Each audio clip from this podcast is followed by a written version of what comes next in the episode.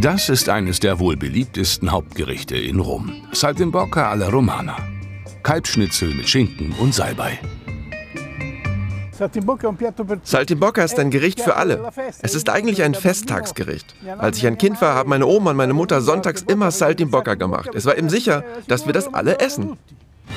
Wie wird ein authentisches Saltimbocca alla Romana also zubereitet? Was hat es mit seiner Geschichte auf sich und wozu isst man es am besten? In Italiens Hauptstadt gibt's die Antworten, besser gesagt in diesem typisch römischen Restaurant. Ich bin Elio Mariani, der Koch dieses Restaurants. Heute sprechen wir über Saltimbocca alla Romana. Saltimbocca ist so gut, dass es einem quasi in den Mund springt. Auf Italienisch Salta in Bocca. Man braucht fast keine Gabel. Eigentlich ist Saltimbocca alla Romana ein eher einfaches Gericht mit nur wenigen Zutaten. Man braucht Schinken, Kalbfleisch, Butter, Salz, Salbei, Öl, Mehl, Weißwein und Zahnstocher. Alles fängt mit dem richtigen Fleisch an. Das holt Elio in der Metzgerei nebenan.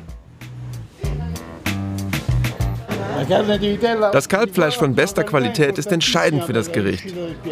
Diese Scheiben hier sind sehr zart und schmecken gut.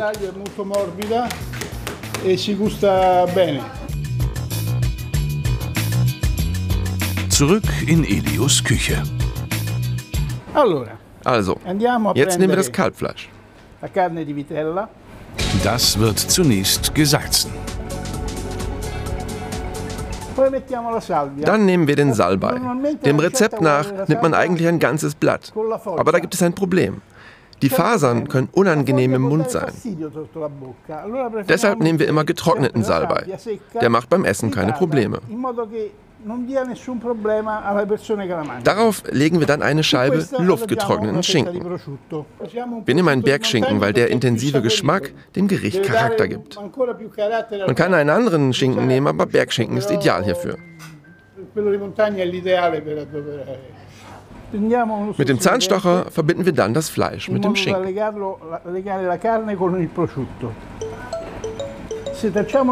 Das Mehl wird gesiebt, damit es nicht klumpt. Wir brauchen es für die Soße und bestäuben damit das Fleisch. Man kann es ohne Mehl machen, aber dann hat man weniger Soße. Ohne Mehl macht man es zum Beispiel für Menschen, die Probleme mit Gluten haben.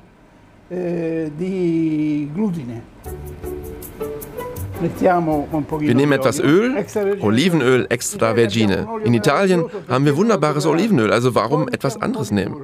Dann etwas Butter. Die Butter und das Öl machen die Soße beim Kochen schön cremig. Das rundet das Gericht ab. Wir legen das Fleisch in die Pfanne.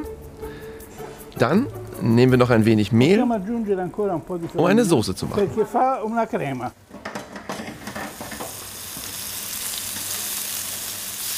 Frascati. Sehr trockener Weißwein, der das Gericht sonst zu süß wird. Der Wein ist typisch für die Region. Das Anbaugebiet Frascati liegt 20 Kilometer außerhalb von Rom. Die Winzer hier beliefern schon seit Jahrhunderten die Tavernen der ewigen Stadt. Es gibt keine festgelegte Zeit fürs Braten. Es kommt ganz auf die Art des Fleisches an. Das Auge entscheidet. Dann nur noch die Zahnstocher entfernen und fertig ist die römische Spezialität. Guten Appetit! Diese traditionelle Küche rund um die italienische Hauptstadt basiert auf bäuerlichen Zutaten vom Land.